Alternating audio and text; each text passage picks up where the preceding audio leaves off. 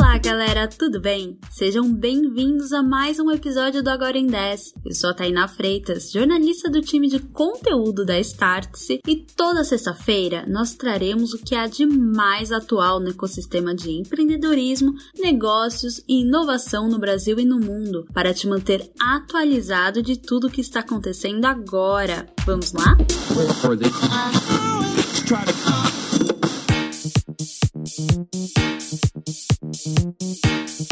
Hoje nós falaremos do tão polêmico e valioso, uma das novas disrupções de tecnologia e que envolve o universo das criptomoedas, o NFT. O NFT é a sigla para token não fungível, ou seja, o NFT é um item virtual único que não pode ser substituído, destruído ou copiado e tem autenticidade comprovada através de informações registradas na blockchain. Sim, a plataforma de transações das criptomoedas. Recentemente, os NFTs viraram notícia pelo valor estrondoso de compra e venda. Até agora, o NFT mais caro vendido foi da obra Everydays, The First 5000, do artista Beeple. A venda foi no valor de nada mais, nada menos do que 69 milhões de dólares.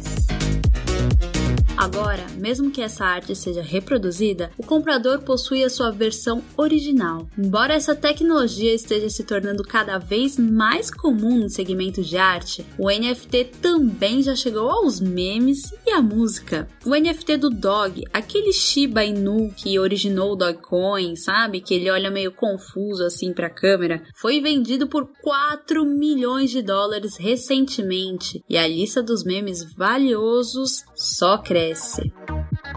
E essa novidade também tem conquistado músicos desde o Supla até a banda Kings of Leon. Eles já lançaram versões especiais em imagens e GIFs em NFT. Para quem ainda não entendeu o hype, eu explico. Para os colecionadores, o NFT garante que aquela obra é original, única e exclusiva do comprador. Por isso, o valor acaba sendo arbitrário. Geralmente eles são vendidos em leilões, o que auxilia esse alcance das quantias estratosféricas. Inclusive, esses leilões estão se tornando cada vez mais comuns. Existem plataformas de vendas de NFTs ao redor do mundo também já é possível observar a criação de versões tupiniquins. A Play9, empresa do influenciador Felipe Neto, criou a Nine Blocks, um marketplace cujo objetivo é de democratizar o NFT. Isso porque a premissa é de que não existam taxas para o registro dos tokens na blockchain, uma coisa que é comum nas plataformas. Os primeiros NFTs começarão a ser vendidos em breve na plataforma e pelo que já dá para conferir no site, o valor é mais acessível, começando em 100 reais.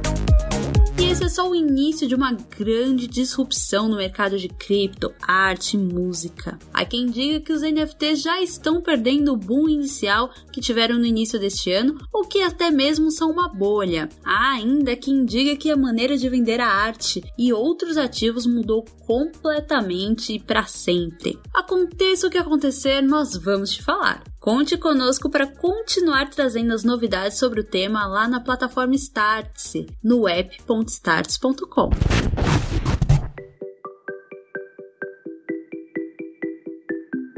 E agora vamos para o Startup em um Minuto. O quadro é um oferecimento da CapTable, plataforma de investimentos em startups da Startse. Pode entrar, Vitor Marques. E tempo!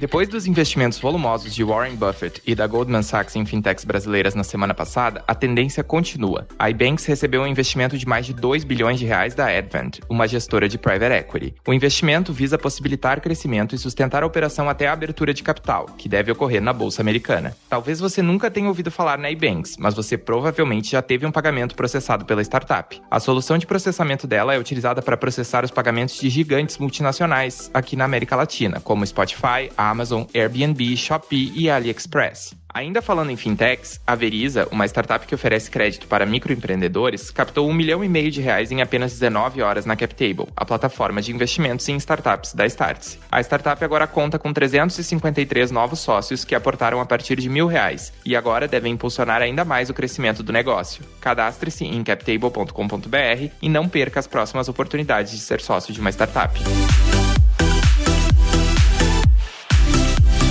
Agora retornamos com o quadro Número da Semana. Tem notícia boa para o varejo físico. O Dia dos Namorados teve alta de 13,7% comparado com o ano passado. Trata-se de um recorde da data comemorativa. Foi ainda mais expressivo que o Dia das Mães este ano, tá? Os dados são da Serasa Experience.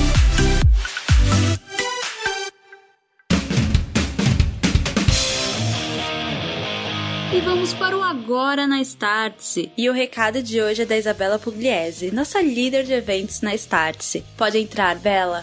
Fala galera, olha só, um spoiler aqui da área de eventos da Starts. Então, dia 22 e 23, a gente tem o Varejo Tech, das 5 horas da tarde no dia 22 até as 9 e meia da noite, com uma edição especial da Hora da China. E no dia 23, a gente começa às 15 horas e vai até às 21h30. Vai ter muita gente legal. Tem aqui Farrell do TikTok, Ricardo Rocha da Magalu, André Pisa da Fit. Tem muita gente boa aí que está transformando o varejo e que vai contar pra gente sobre NFT, sobre digitalização, omnichannel, pequenos e médios varejistas entrando nesse universo aí novo de omnicanalidades. Bom, tem muita coisa legal, a gente espera vocês lá. E para se inscrever é no site da Startse, www.startse com barra eventos.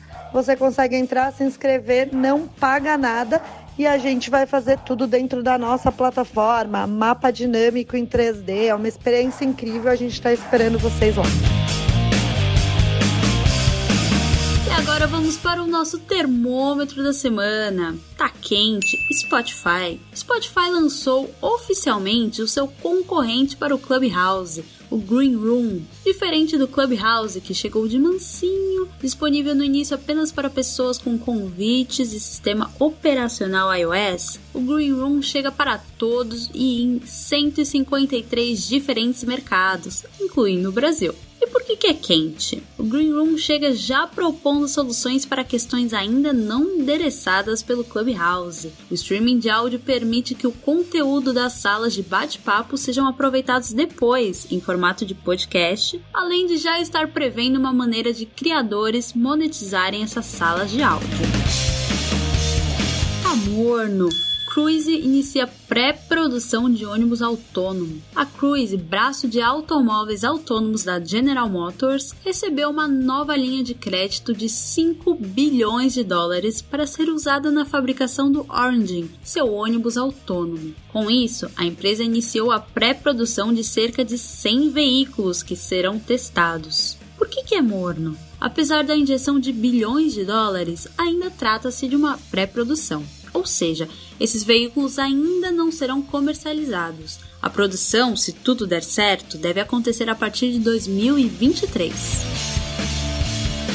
Tá frio! Marcas e influenciadores. Nessa semana, tivemos dois casos interessantes envolvendo influenciadores e marcas. No primeiro, aqui no Brasil, o chefe de cozinha Jacan fez um stories criticando o McDonald's após ter recebido um pedido fora dos padrões da rede. Depois, em uma publicação patrocinada também no Instagram, disse que daria mais uma chance à marca com direito à musiquinha e tudo mais. Já em outro caso, o jogador Cristiano Ronaldo virou notícia ao recusar tomar Coca-Cola e preferir beber água em uma coletiva de imprensa. O gesto que ele fez para afastar o refrigerante foi bem simbólico e percorreu o mundo inteiro. Por que, que é frio? As situações mostram o grande impacto que os influenciadores possuem na imagem das marcas, não importam o quão grande elas sejam. Embora essas personalidades sejam constantemente procuradas para publicidades, esses fatos nos lembram que a recusa e até mesmo a crítica dos produtos também deve ser analisada com cuidado, porque as consequências são grandes.